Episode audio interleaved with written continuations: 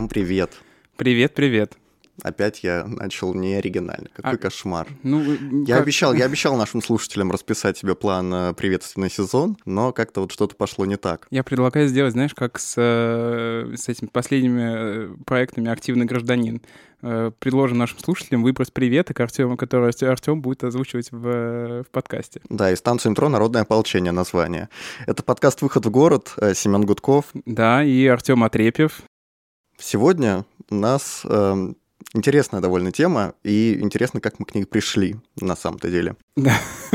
Ты хочешь всю историю рассказывать? Я, я хочу рассказать всю историю. На прошлой неделе произошел довольно большой интернет-скандал, связанный с кандидаткой от э, Ленинградского избирательного округа Мариной Литвинович. Даже тут выборы. Даже тут выборы, да. В ее округе находится Бескудниковский бульвар. Это довольно небольшая районная улица, которую сейчас благоустраивают активно. Существует инициативная группа жителей, которые выступают против этой самой реконструкции. Говорят, что вы нам, значит, заужаете проезжую часть, вы нам строите островки безопасности, вы убираете карманы автобусные и прочее, прочее, прочее. На прошлой неделе, по-моему, 8 числа выяснилось, что островки безопасности, которые были заложены в транспортную схему Бескудниковского бульвара, почему-то исчезли. Их нет в физическом проявлении, хотя все, что было нужно для их строительства, там, уширение улицы небольшое, было сделано. Пользователи Твиттера, которые, собственно, были соавторами этой транспортной схемы, довольно сильно возмутились. Другие пользователи довольно быстро обнаружили, что Марина Литвинович вела активную кампанию против реконструкции Бескудниковского бульвара и просила все закатать назад. Причинно-следственная связь была образована моментально. На Марину вылился ушат критики. Надо, кстати, оговориться, что мы ни за кого и не против кого не агитируем. Но я в, так, в этом контексте вспоминаю случай с, э, с, с Светенко, да, да Светенко, да. как она себя там да. называет. 2019 год, выборы в Москву-Думу, то же самое. Капотня — это женщина.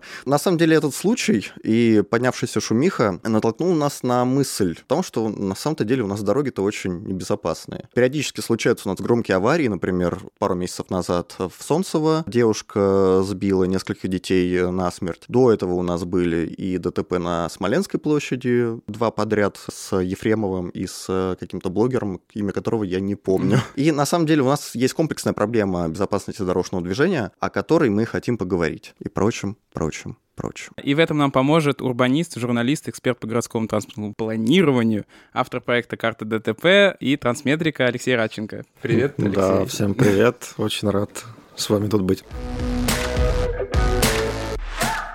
Первый вопрос. Как на «Кто хочет стать миллионером?» Если мы, в принципе, говорим о безопасности дорожного движения, о аварийности и сопутствующих вещах, то какие основные причины э, дорожно-транспортных происшествий мы можем выделить? Ну, причина, наверное, одна, самая такая, это скорость. Вообще все сошлись наконец-то в том, что она виновата. Ну, все очень просто, да, я там издалека чуть-чуть. Это физика, кинетическая энергия. Чем больше скорость, тем больше сила удара, тем, соответственно, там человек с большей вероятностью погибнет. В общем, все это обсчитали, обсчитали, там куча данных, что такой-то процент на столько-то процентов увеличивает вероятность, но тем не менее. Скорость, да, основной фактор, почему люди гибнут в ДТП или почему ДТП вообще происходит. Чем выше скорость, тем, например, там тормозной путь больше, тем внимание водителя, в общем, стандартная какая-то вещь. Так получилось, что наши города спроектированы очень-очень под хорошую скорость. Это даже если не говорить о том, что у нас 60 километров ограничения, а надо 50, плюс 20 нештрафуемые. Ну и, конечно, в целом там вся инфраструктура на то, чтобы как можно больше перевозить, это еще советская такая подход, надо больше перевести людей, а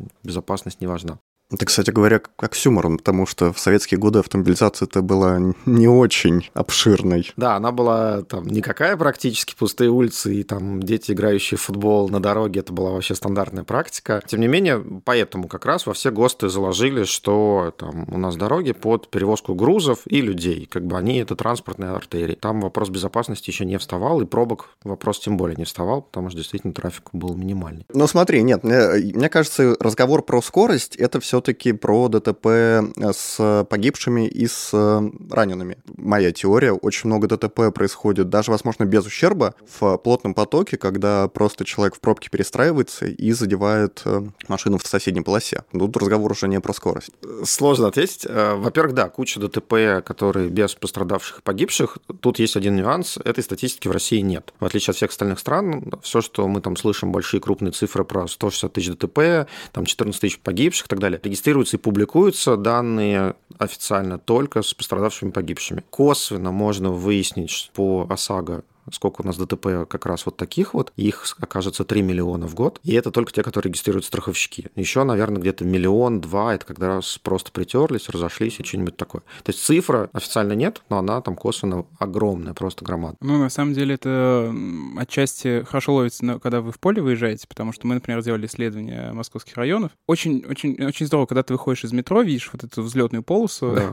и ты просто смотришь вперед и смотришь, где люди переходит дорогу. Угу. И ты видишь, что это... Ты наносишь это потом на карту, а потом сравниваешь, опять же, с вашим сервисом DTP Stat, и ты понимаешь, что, ну, да, как бы вот оно. Все легко, это, да. Это, это, это, это то самое место, и аварийные участки какие-то особо опасные можно понять даже без какой-то... Ну, то есть, если в полевых условиях, это отчетливо видно. Так, а вот если выделять какие-то признаки вот этих аварийно опасных участков, ну, первое, отсутствие перехода в, э, пешеходного. Ох, тут, э, так, если чуть-чуть науки, да, и скуки напустить, то вообще мы делали даже моделирование. Мы вообще загнали все, что бывает э, в ДТП, что мы знаем в ДТП, инфраструктуру, там, скорость, что-то еще, и прям рассчитали, какие факторы влияют. И действительно, допустим, близость перехода, перекрестки и скоростной режим – это основные факторы, которые влияют. Там есть там, второстепенные, освещенность, остановки автобусов, там, барьерное ограждение, но основное, да, скоростной режим, число полос и там, ну, переход либо его отсутствие. Мне кажется, кстати, барьерное ограждение как может играть в положительную сторону, то есть предотвращать какие-то аварии, так и в негативную, потому что есть место на Минском шоссе, где эти самые тросовые барьерные ограждения выставлены, и мне там очень страшно есть. Особенно... Ну ты же тише едешь из-за этого? Я еду тише, но, но, но когда, например, в правой полосе едет со скоростью, там, не знаю, 60 км в час фура, и ты пытаешься идти на обгон, ну, как-то, ну, все равно очень страшно, особенно набегающий поток из-за фуры. Как бы хорошо, что у меня машина еще э, тяжелая, и меня не сносит. Как там маленькие машины, я боюсь представить. Ну, вообще все так, да. То есть барьерная ограждение... Ну, первое, каждое мероприятие, каждый тип влияет на разные ДТП. Камеры влияют только на ДТП из-за скорости, барьерное ограждение только столкновения и так далее, и так далее. То есть у каждого есть там своя сфера применения. Но по поводу там ширины полос, действительно психологические, собственно, островки к этому как раз, если чем больше препятствий водитель видит, чем ему там кажется, что надо быть аккуратнее, тем тише он едет, и тем он внимательней, соответственно, тем меньше ДТП и получается. Да, я передаю привет э, узким полосам на Алтуфьском шоссе. Да, Алтушка вот. была э, первым проектом, очень хорошим, где, ну, благодаря этому и там и автобусная полоса появилась, и действительно снизилось число аварий,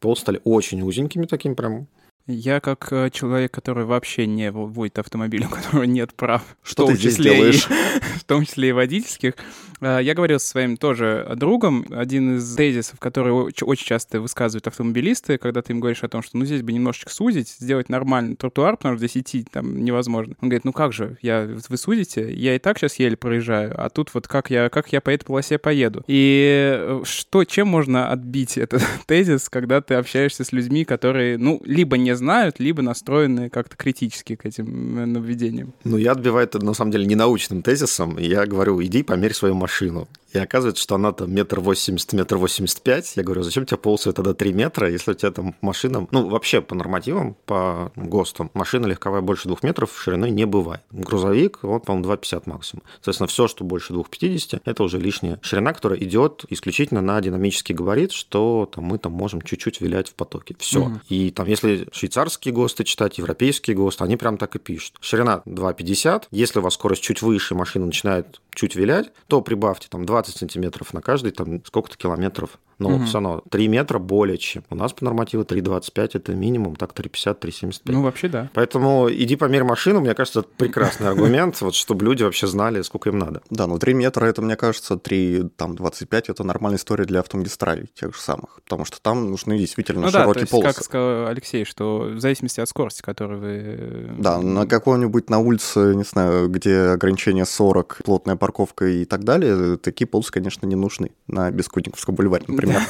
Ну, есть еще же, как бы, те же там европейцы глупые, наверное, они специально... Бездуховные. Бездуховные полностью. Они вообще полосы делают даже меньше ширины автомобиля, и двухполосная дорога там может быть там в целом 3 метра, чтобы как раз водитель знал, что он точно не разъедется со встреч и тормозил или как-то там пропускал и так далее. Даже не надо ограничение скорости ставить на такой узкой трассе. Но э, вопрос у меня, это осознанное решение европейских да. Э, планировщиков, либо это сама планировка города такая? Потому что, например, какие-нибудь итальянские исторические города, Рим, не знаю, Милан, там как бы не в этом проблема, мне кажется, Нет, изначально это, исторический. Это все осознанно, это причем используется для там сельских дорог, которые уж вообще там места дофига. Они же еще и умные, они еще и про деньги все время думают. Они не просто так узкие дороги делают, понятно, безопасность и так далее, но иногда мы забываем, что это еще и сильно дешевле. Земля дорогая, асфальт дорогой, обслуживание дорогое, разметка дорогая. Когда я вижу там, не знаю, 3 плюс 3 какую-нибудь дорогу где-нибудь в сельской местности, вообще в поле,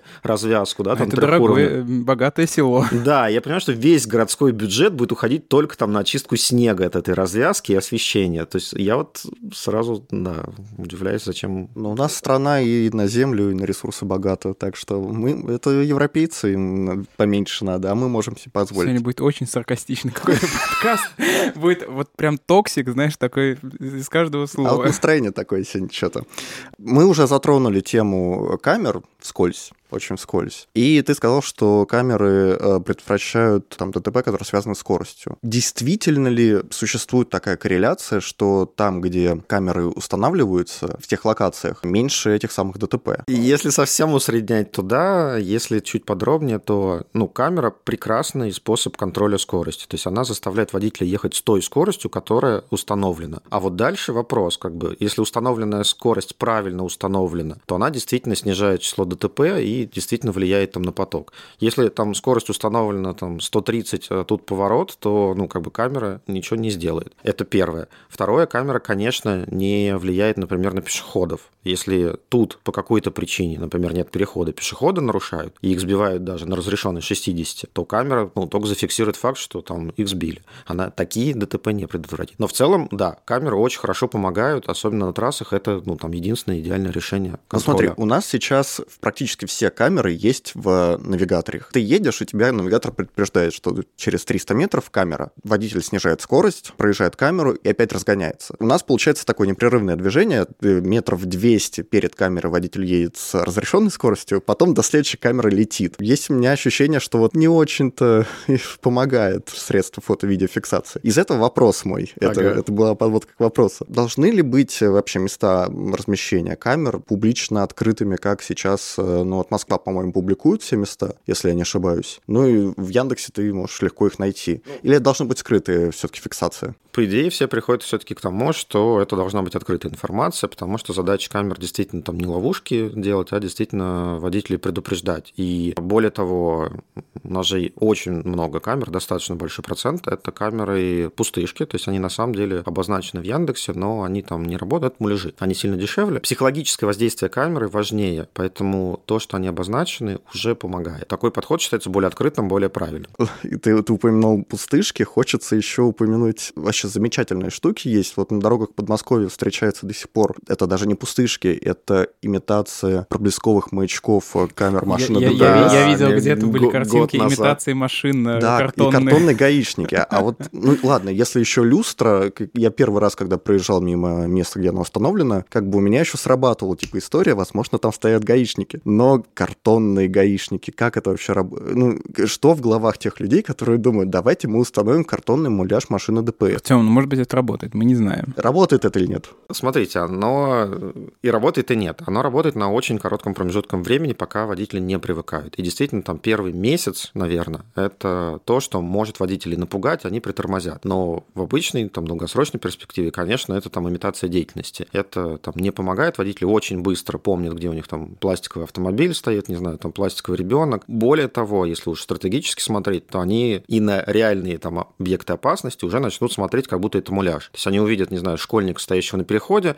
неподвижно, подумают, блин, снова эти гаишники какой-то свой муляж притащили, и спокойно поедет, не обращая внимания. Вообще это вредная история. То есть она очень на коротком промежутке времени срабатывает. Угу. Но я подумал, что это на самом деле может использоваться как э, такой тактический урбанизм, когда активисты могут использовать это в каких-то краткосрочных э, целях, либо для привлечения внимания. Но это такой больше как, ну, это, э, это как, сам... как вариант. Это вариант, это на самом деле как бы проверить, например, какие-то вещи. Ты не можешь камеру поставить долго, согласование, что-то еще, нет электричества. Ты ставишь что-то другое, на там месяц-два это помогает. И как раз мы с Московской областью общались, они статистику собирали по ДТП как раз в местах, где они такие проблесковые маячки поставили, и у них очень хорошие были показатели по там, снижению числа ДТП, и по скорости, которая и так далее. Но это просто ну, возвращается обратно в какой-то момент. Кстати, эти маячки, они работают только ночью, да, потому что они ночью. Запитаны от э, ламп подсвещения. Вот забавный факт. Может, ты что-нибудь скажешь, Семен? А, я, я, я, молчишь? я комментирую больше. Мне я прослушаю, потому что я человек, э, человек неводящий. Но э, как человек неводящий, наверное, меня интересует больше не машины, а, собственно, улицы, по которым я хожу, и пешеходные переходы. Потому что, опять, откуда у наших администраций такая любовь к внеуличным переходам? Ну, я думаю, не, не стоит объяснять, почему это вредно. Или стоит объяснять? Ну, давайте попробуем. Ну, мы понимаем все хотя бы тут, что это вредно, да? Ну, я думаю, у нас тут есть консенсус какой-то. Ну да. Я Нет, ну, вообще- подожди, как бы... Есть Ну, нюансы. Я думаю, что есть какие-то магистрали 5 4 плюс 4. Или, не Есть знаю, нюансы, пять- Да, это вот нюанс. Ну, вообще, если нудеть, да, я сегодня буду таким как раз занудой, э, в целом можно добиться, конечно, что там подземники, надземники и все остальное будет э, работать. И в целом, если действительно пешеходов запретить, то ДТП с ними не будет. Точно так же, на самом деле, если запретить машины, то, наверное, ДТП с ними не будет. Вопрос надо в другую, наверное, чуть-чуть плоскость повернуть. Убрать пешеходов с дороги, причем убрать так, чтобы они не страдали, и чтобы маломобильные тоже могли вообще пользоваться нашими улицами, не сидели дома. И это обойдется в такие деньги колоссальные, что, ну, как бы для сравнения, там, зебра это там 10 тысяч рублей нарисовать, да, там, переход построить там 10 миллионов. Его обслуживание еще там 2-3 миллиона в год на электричество, на уборку и так далее. При одинаковой эффективности практически, да, или при, эффективности даже ниже. Поэтому что делают европейцы? Ну, как бы они, опять же, пытаются считать деньги и понимают, что если нам строить каждые там 50 метров подземник, потом его, значит, эксплуатировать еще, ну, мы просто весь городской бюджет туда и сольем и добьемся там, ну, там, 3% снижения ДТП, как бы оно того просто тупо не стоит. У нас эти деньги не считают. Это, ну, как бы, я просто банальности, типа того, что там это сложно, ступеньки, там... Ну да, я, я это уже это- просто не повторяю, потому что, мне кажется, уже там все это в курсе, да, и сто раз это слышали, что переходы просто разрывают там связь городскую, и человек, ну, и психологически, и там, не знаю, физически. У меня есть потрясающий пример. Я уже тоже, по-моему, в подкасте про это говорил, что я вот живу в районе Белорусской. Я гуляю только внутри вот Тверская, Садовая и ту- туда, туда выше. То есть я вот за вот этот подземный переход, я просто каждый раз, когда дохожу до Тверской, понимаю, что, ну нет, я пойду обратно, наверное. И просто не перехожу на другую сторону дороги, хотя это улица, та же самая, и там, там интересно, но я туда не иду. Ну, как с Ленинградкой. Она настолько районы раздвинула, что люди просто не воспринимают соседний район как куда-то, куда можно пойти. Ну, как 21 полоса, как бы. Это Ну, Ну, это город. То есть мы можем просто там построить еще один там город. Ну, Просто на- вполне, на 100 да. тысяч там влезет. На самом деле, мой любимый пример — это улица Клинская на севере Москвы, э, дом, по-моему, 16А. Клинская улица — это дорога э, районная 2 плюс 2. Причем по одной полосе там занята парковкой. Через эту улицу проложен подземный пешеходный О. переход. Ну, это к вопросу эффективности. Да, и при том через, э, вот я сейчас открыл э, Google карты, через 100 метров лежачий полицейский. Это замечательно, я считаю. А, хорошо, ну про подземный переход понятно. А с э, наземными переходами у нас как? У нас все хорошо или их умеют делать, делают правильно? Потому что тоже опять недавно пример. Я смотрел, и, значит, по-моему, в Самаре губернатору, значит, области представляли новый суперпроект, значит, очередной, что мы сделали светофоры, вот, которые очень ярко светят и вообще мигают во все стороны. В моем родном городе Чапаевске поставили, в Самарской области поставили, значит, на все протяжении, на протяжении там центральной улицы разноцветные какие-то светофоры, которые мигают, там же на одном, на одном столбе 8 знаков «Стоп», «Остановись», все подсвечиваются дети, и каждый раз, когда мы проезжаем через эту гирлянду с моим другом, он говорит, ну, спасибо, я в целом понял, что тут имелось в виду. Вопрос. Вот вроде переход испортить нельзя, но у нас получается. Как делается правильный пешеходный переход? Я всегда жду, когда шлагбаумы начнут ставить или что-то такое похожее. Как на железных дорогах, да.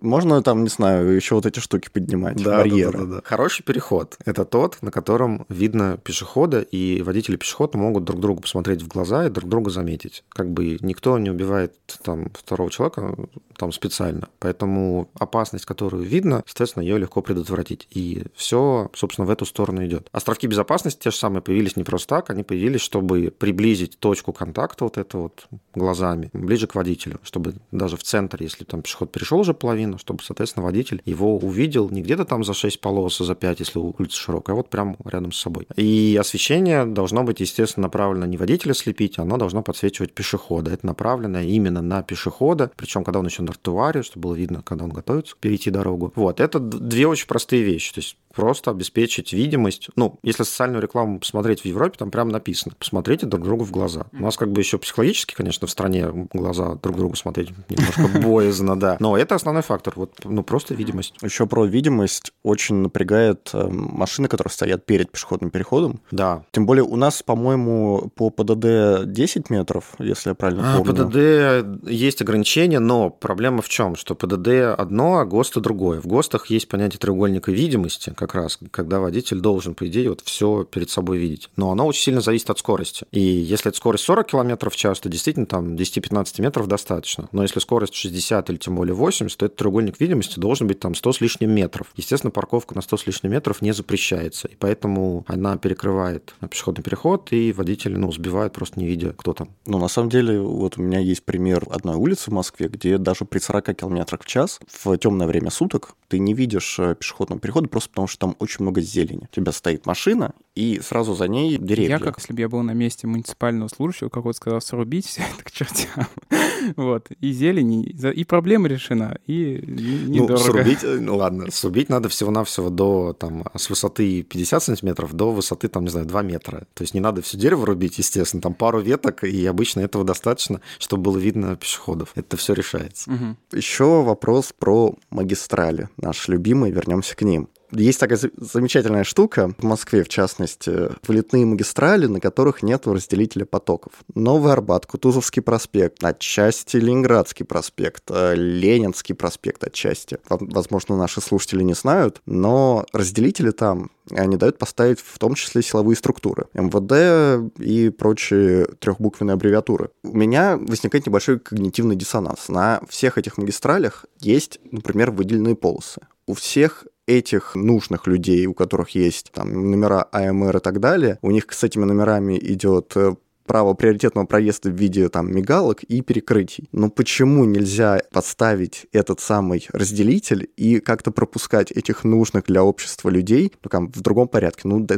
сделайте им выезд на выделенку, ну, не знаю, как машинам, не Ну, знаю, они, видимо, такси. считают, что выделенка им не поможет, а второе, они, видимо, считают, что, как бы, не знаю, там, с, с ними бог или что-то такое, но я к тому, что они чувствуют себя неуязвимыми. И это чисто психология. То есть, ну, тут э, с точки зрения, там, не знаю, экономика и там кин физика, никто нам не поможет. Чистая психология и политика, действительно, полномочий себе побольше, и вот возможность объезжать пробку или просто лететь по встречке, это же вообще там как бы какой русский не любит быстрой езды. Ну, то есть я правильно понимаю, что речь идет как, как такой ламер, не знаю, почему вспомнил это слово, вот эти отбойники, которые стоят посередине. Да, у нас было несколько прям крупных столкновений, когда, ну, как бы... Просто садовые, например, ну, так тоже как бы довольно активненько, мне кажется, там средняя скорость, но я не знаю, мне кажется, сколько на садовом разрешен. Разрешенная 60. Ну, 8, значит, все едут. Иногда до 100, ну, то есть, э, и, ну, и там же нет отбойников, ну, не везде, по крайней мере. Там, по-моему, только на эстакадах есть отбойник, и то не везде, да. Ну вот, ну да, это действительно Мне странно. вспоминается история с аварией на площади Гагарина, это еще там в 2010 год, когда это Луко? Это заместитель, по-моему, руководителя Лукойла. Лукойл, да. Вот, выехал на встречную полосу, столкнулся там с троеном двух врачей, и их обвинили потом в этом. Ну, замечательная как бы история. Ну, то есть и мы... все 16 камер, которые были в зоне, они почему-то отказались выключены, да, да, да, известно. Вот, да, известная история, очень рекомендую ну, то есть какого-то логического объяснения этому нет, такого, точнее, технического. Почему ну, это не по... ставится? Да, технического нет. Я знаю даже, что проекты были, и действительно их там заворачивают, ну, если это мы про Кутузовский Арбат заворачивают на уровне ФСО, вот, потому что правительственная трасса, и нужно расчищать дорогу и все такое. По другим, ну, примерно такие же, либо МВД, либо они против. Это наш любимый с Артем тема, когда ты хочешь сделать как лучше, а потом приходят какие-то непонятные люди и говорят «нет», и ты не делаешь как лучше. Вот, это очень расстраивает. Ладно, а может все-таки поиграю в адвоката дьявола, значит. Мы вот все говорим, значит, что не согласуют э, МВД, ФСО, отбойники, что у нас очень-очень плохи, плохо спроектированные дороги и так далее. Но иногда складывается ощущение, что водители как бы сами не понимают возможных последствий ДТП. Когда человек садится в машину, у него инстинкт самосохранения немножко отключается, он думает, что вот железная коробка, если что, его защитит, и как бы все. Могу там сидеть в телефоне на скорости 80 км в час, могу там в шашечке шашечки играть и так далее. Может, все-таки проблема не в институциях, там, государственных, а в самих людях, в психологии людей, да. в менталитете. Народ, как известно, у нас не тот, вот, да. да, достался нам. Что делать? Ну, у меня есть как бы хороший ответ правильный, есть плохой ответ. Давай с правильного начнем. Давай. Хорошо. Во-первых, все ошибаются человек действительно мог, не знаю, дернуться, что-то еще, посмотреть в другую сторону, колесо лопнуло на дороге. То есть вообще-то там мы все говорим о том, что ошибка, которую совершил, неважно, пешеход, водитель и так далее, не должны приводить ни к смерти, ни к тяжелым последствиям, ни к тюрьме, ни к чему такому. И задача всех этих программ Vision Zero, снижения скорости, как раз убрать ошибки, ну, по крайней мере, последствия этих ошибок, чтобы они были минимальны. Поэтому там народ везде одинаковый, и все ошибаются, это нормально. Это хороший ответ и хорошая часть ответа. Вторая часть ответа похуже. Действительно, за счет разных факторов образования чего угодно, связь между тем, про детей вспомним, да, если ребенку говорить, не знаю, там во втором классе учись хорошо, и тогда ты, ты будешь через 20 лет там зарабатывать много денег, или там, не знаю, чисти зубы сейчас, и тогда через 5 лет у тебя не будет кариеса. Вот такие вот отложенные вещи, там, сейчас и потом, они очень плохо работают. Ну, то есть причинно-следственные связи. Да, мне кажется, хорошо работает личный пример, на самом деле. Да, работает личный пример, ну, как бы все равно, просто потому что так надо, да, то есть как бы не потому что что-то когда-то случится, да, то есть этот риск, он отложенный, его действительно психика плохо воспринимает, и не надо на это ориентироваться. Водитель, ну, там, может самоуспокоением заниматься, наша задача, каким бы ни был водитель, там, менталитет, не менталитет, все равно его спасти и что-то с ним сделать. То есть даже если он сам виноват, как бы может быть, но это не стоит там смерти его и так далее. Я просто вспоминаю, как нам на уроках ПДД в автошколе вбивали в голову все эти правила. Ну, в начале каждого занятия нам ставили видео с подборками самых трэшовых аварий, где куча погибших, раненых и так далее. И у меня как бы это до сих пор вот въелось в памяти кадры э, из этих видео, да. Это, мне кажется, это очень травма- травматичный опыт какой-то. Нет, это, это не травматичный, это очень отрезвляющий опыт. Не у всех такое было. Право на ошибку, конечно, давать нужно, но просто не у всех людей, особенно у пешеходов, есть э, в целом понимание, что, например, сейчас буду защищать автомобилистов, что машины, это, они не могут становиться как вкопанные. У них есть тормозной путь, и если ты выбежишь там из-за стоящей газели на пешеходном переходе, то даже если человек тебя увидит, есть большой шанс, что он тебя собьет. Или большой шанс, что ему придется там выехать э, на встречную полосу кому-нибудь в лоб. И, кстати, вот сегодня буквально появилась новость, что правила дорожного движения предложили включить в ЕГЭ внезапно. Уверен, что, конечно же, ничего не включат. Но мне кажется, насчет этой инициативы она довольно сомнительная. Я не очень представляю, как это поможет, потому что у всех есть уроки ОБЖ, и год жизни ты убиваешь на то, чтобы странный человек объяснял тебе в течение года какие-то правила, и ты такой да-да-да, и нет. Год жизни я потратил на изучение воинских званий. лучше бы я это потратил на что-то более сторону падать при ядерном взрыве. Вот, кстати, надо параллельно Ну, я согласен, да, что... Э, ну, мне кажется, про инициативу с э, ЕГЭ это, конечно, очень странно, но если возвращаться к Vision Zero, то можно ли вообще достичь этой цели? То есть ноль смертей на дорогах? Да, как-то ты загнул, подожди. Точно, можно, и, ну, более того, как бы у нас уже есть примеры, когда этого достигли, да, там Скандинавия очень близко к этим порогам, то есть у них ноль детей гибнет, у них там в крупных городах там одна авария или там, и, и то вот, не помню, там Осло или где, и та была из-за... Да, из-за русского... Да, из-за русского посла или кого-то такого, да. То есть это точно можно, и как бы это нормально. Но на это есть аргумент, конечно, вам скажут. Ну, смотрите, во-первых, Осло не Москва, все-таки давайте, давайте так. Почему? Э, город совсем большой, климат не тот, а, и дороги, люди не и те. люди, люди не те. Главное, физика не там, мне кажется. Другие вот законы физики Просто явно. Какими, какими мерами у них получилось это достичь? Это, я правильно понимаю, что это то, что все мы сейчас обсуждали, они просто сделали? Да. Вот просто, да, перестали как бы вот все вот эти пропаганду и всякие гид-материалы делать, то, что ГИБДД любит, а просто пошли пошли, перепроектировали улицы, снизили скорость, посмотрели причины ДТП, занялись анализом и просто сделали то, о чем мы говорим много лет.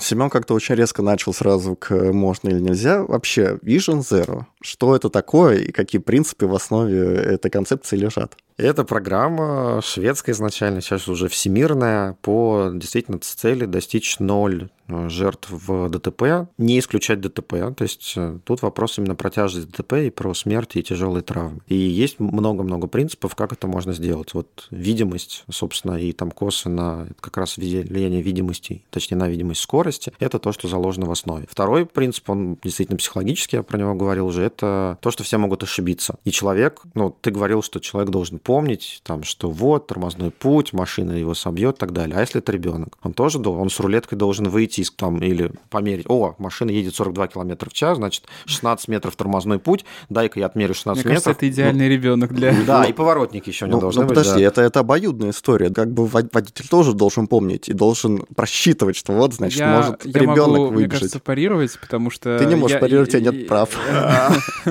Я как человек, у которого нет прав, даже водительских. Смотрите, я могу другой пример привести вообще из так. другой отрасли. У нас есть розетки электрические, да? Так. Вот можно было, не знаю, там всех детей связывать им руки и что-то делать, чтобы они не сували пальцы в розетку, а можно было сделать диаметр дырки в розетку меньше, чем палец у ребенка. Э, Я как пешеход, я не хочу, например, каждую секунду находиться в стрессе и думать о том, что меня сейчас собьют. Я и так думаю, у меня так много стресса в жизни, и поэтому я хочу быть уверен, что даже если я иду в наушниках и разговариваю или слушаю музыку, и я выйду на пешеходный переход, то я, я, я не должен каждый раз смотреть, а есть ли справа или слева машина, есть с какой скоростью она едет и так далее. То есть я должен быть уверен, что все будет окей в любом случае. Нет, тут, тут я парирую. Как Я- раз-таки я- я- смотреть я- очень я полезно. Я, я к тому, что я не могу контролировать ситуацию 24 на 7 стопроцентно. Поэтому, а вот в эту долю десятую секунды может про- проехать э, условный, э, не знаю, Иван Иванович, который едет э, выше по положенной скорости конкретно на этом, потому что он тоже задумался и чуть чуть сильнее нажал на педаль. Нет, ну смотри, ты не, ты не 24 на 7 переходишь дорогу, ты переходишь дорогу в конкретный момент. И Но- как перед, перед тем, как, значит, посмотрите на- налево, посмотрите направо, Ну вот еще раз когда, налево. Когда я перехожу, вот когда я тут до офиса своего, я перехожу порядка 10-15 пешеходных переходов. Ты думаешь, я каждый раз буду э, к- с- вста- вставать, Так, проц- вставать, процент, э, смотреть налево, направо, ждать и переходить. Сколько процентов э, твоих суток занимает переход дороги? Я понимаю, но ты же в целом у тебя не, утрируй. Слушайте, я вас помирю. На самом деле, вы оба правы. То есть вопрос немножко в другом. Вопрос вероятности. Действительно, если люди будут внимательны, и нам надо им рассказывать о том, как это работает и так далее, то какую-то часть ДТП или какую-то часть жертв мы предотвратим. Но все понимают, что 100% вот за счет внимательности мы не поборем. Ну, там, мы снизим на 20%. Соответственно, задача — пойти дальше, исключить и остальные ДТП, и остальные жертвы из-за невнимательности и так далее. Поэтому, как бы, вы оба правы. Надо быть внимательней, но это точно не поможет полностью. Ну смотри, я вижу пока, грубо говоря, четыре направления, которыми Vision Zero может достигаться. Это, ну, во-первых, это инфраструктура, во-вторых, это, если можно сказать, общественное сознание, внимательность и какие-то правила поведения на дороге. Третье — это меры регулирования, штрафы, скоростной режим и так далее. И четвертое, еще немаловажное, это безопасность именно самого автомобиля. Те же самые системы безопасности, которые делают Volvo, кстати, тоже шведы. Удивительное совпадение. И, в принципе, момент, когда ты уверен, что ты вот, допустим, едешь в машине, и если в тебя кто-то въедет, то машина твоя не развалится на три части и как бы выполнит э, часть Но на нагрузки самом снимет, деле, э, и будет все хорошо с тобой, как с водителем и пассажиром. Я не помню, насколько это условно где-то слышал. Но не могу сказать, научный источник, не научный. В гостиных, А, на самом московских деле, вот, гостиных. Нет, нет, нет, я вспомнил. Я читал о похожем случае в учебнике по институциональной экономике. Не помню, как это называлось. В общем, суть такая, что когда ты чувствуешь, что ты в безопасности, ты нарушаешь сильнее. Это так работает со страховкой. Когда автоводитель водит без страховки, он водит гораздо аккуратнее, потому что боится попасть в аварию.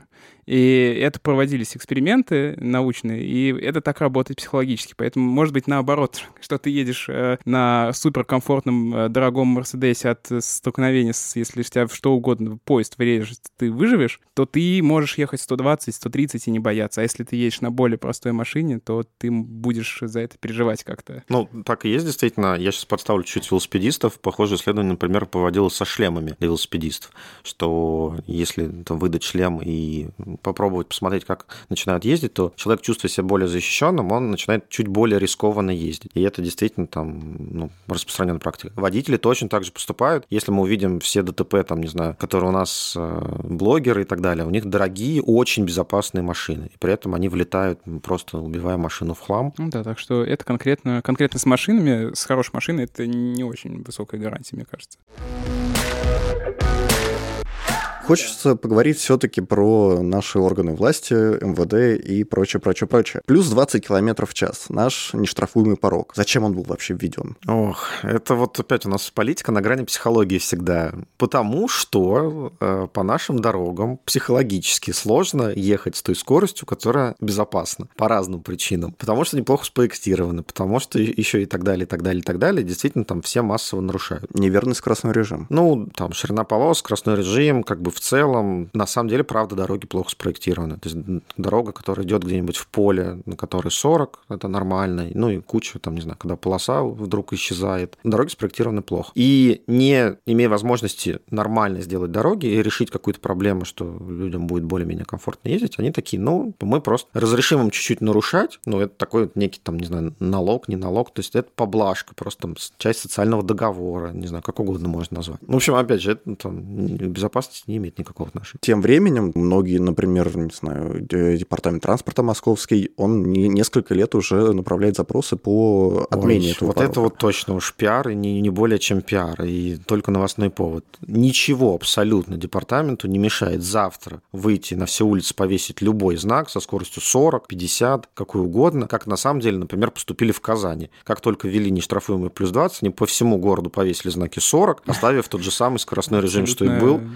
Да, и сейчас, например, такое же точно практикуют несколько областей, Псковская, по-моему, и Новгородская, когда они просто на загородных трассах везде повесили знак 70, чтобы, ну, там, эти плюс 20 просто учитывались. как я понимаю, все-таки именно боятся какого-то социального взрыва. Вот, например, э, цитата по интерфаксу 18 июня. Цитата председатель Госдумы Вячеслав Володин, значит, сказал, в ситуации, когда так много тревог и напряжения в обществе, лучше не предлагать темы, которые под собой не имеют основания для поддержки. Озвучиваемые инициативы, с одной стороны, недостаточно проработаны, несут в себе увлечение коррупции и ошибок при определении превышения скорости. С другой стороны, те, кто их инициирует, не учитывают негативного отношения к, к этому большинства депутатов Госдумы. На- Это, собственно, новость, Нас э, закроют после этого подкаста. это, собственно, новость, что в Госдуме не поддержали идею снизить порог скорости.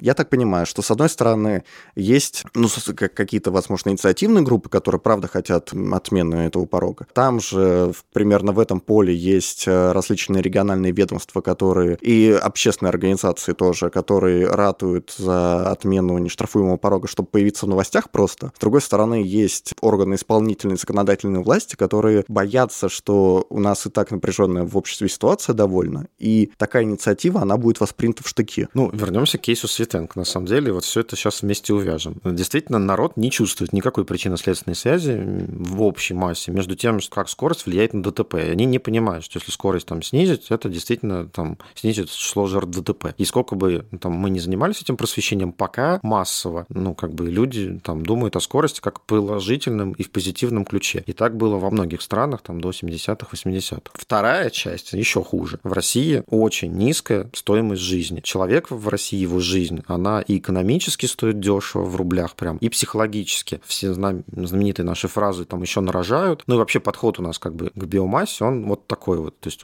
убили и убили. Там 40 человек погибло, и фиг с ними, как бы у нас еще там 140 миллионов. Поэтому, конечно, политик смотрит, как бы есть там 5% прогрессивных, которые понимают, что человеческая жизнь важна, есть 80% там, которые понимают, что они хотят быстро ездить. Кто за меня проголосует? Ну, наверное, эти 80 там, ну и все. То есть политик, он же очень такой по ветру, как бы. Ну, вот здесь мы, собственно, подходим, наверное, к самой горячей у нас всегда с Артемом теме. Это надо ли спрашивать людей? Потому что... Потому ну, что вспоминаем вот да. кейс Бескутниковского бульвара, там же все равно инициатива шла от жителей. И я вот переслушал э, несколько видео со встреч жителей, подрядной организации и, собственно, кандидатов в депутаты. И люди, правда, думают, что вот пришли подрядчики, они хотят сделать плохо, они хотят, чтобы машины не ехали, и вообще верните нам все как было, зачем вы нам заужаете всю проезжую часть, хотя ее никто не заужает. Ну, похожая история сейчас еще в Южно-Сахалинске, когда Ну, таких историй тысячи, Да. на самом деле. Они не только там касаются улиц даже. Если вы спросите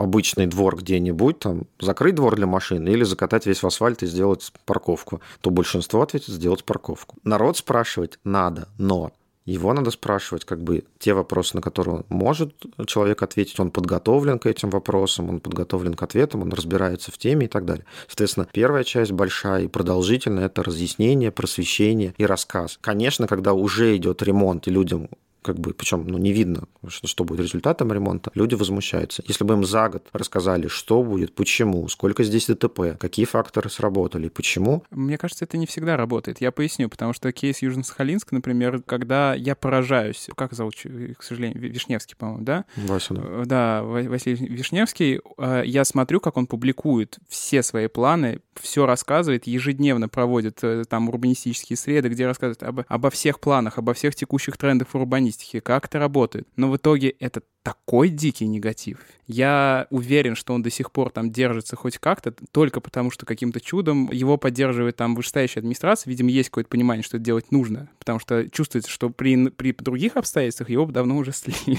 Только потому, что вот. он Вишневский, вот. но и, не Борис. И, и это супер экспертная позиция, супер взвешенная, с фактами, цифрами, выкладками, не работает.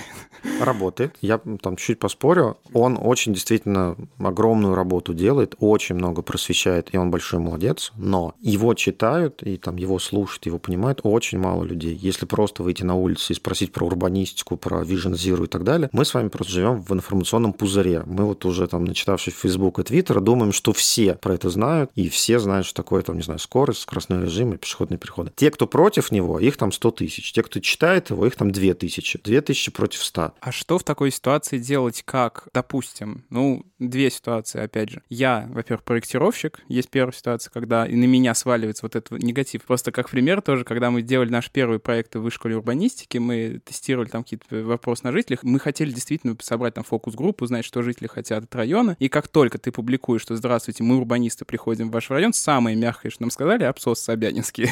Это самая мягкая фраза была. И возникает вопрос, что делать мне как проектировщику в такой ситуации, потому что самое логичное решение — это в следующих проектах вообще никому ничего не рассказывать и закрыться. А второе — это что делать администрация, которая хочет, вот, может быть, как администрация Южно-Сахалинска, хочет делать все правильно, но как бы боится, и логично боится, потому что то, что она останется на месте, зависит не от того, хороший проект они сделают или плохой, а какой результат у них будет на выборах в итоге. И как в такой ситуации вот э, работать? Работа с просвещением — это работа в долгую. Это большая, там, кропотливая системная работа. Делать ее, на самом деле, мне кажется, никто не хочет. И, конечно, проектировщику, когда он приходит и видит, что он там последними словами его кроют, есть желание никогда больше не приходить. И в целом это не работа проектировщика заниматься просвещением. Он может защищать свой проект ответить на вопросы, но там там, годами ходить людей просвещать, наверное, у него там никаких сил не хватит, но ему за это не платят. Администрации мне кажется, на самом деле тоже это не нужно. Я не верю, что у нас там хотят строить безопасные дороги. Не хочет у нас никто строить безопасные дороги. И тот там социальный какой-то негатив из-за жертв ДТП, он гораздо меньше, чем действительно негатив по поводу реконструкции, ремонтов, чего угодно. Администрация — это ее работа, она должна долго и упорно об этом рассказывать. И где-то она рассказывает, где-то нет, где-то ей помогают вот всякие НКО, активисты, кто угодно. Я не знаю, пример с Лондоном приведу. Они ввели плату за въезд в центр Лондона. Если бы в Москве мы это сделали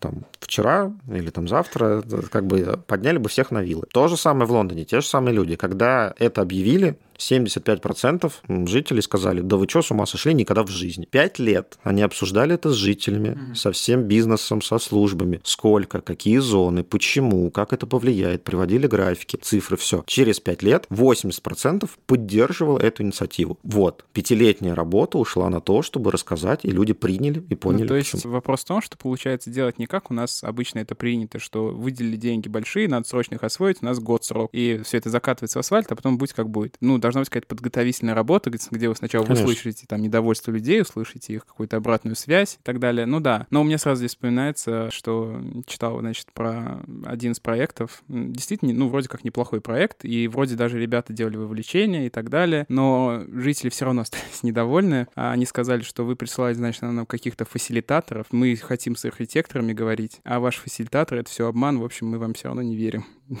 Я ну, читал это с большим удовольствием, думаю, ну да. У нас колоссальный негативный исторический опыт. У нас колоссальный опыт того, что нас там обманывает власть, того, что она там, не знаю, там приходит с какими-то плохими, негативными решениями. Очень сложно себя перебороть и начать доверять. Конечно, ну даже у меня там, не знаю, там вешают что-то на подъезд, там ГБУ жилищник. Мой первая реакция, два, снова сделайте говно. Как бы, ну, прям сразу.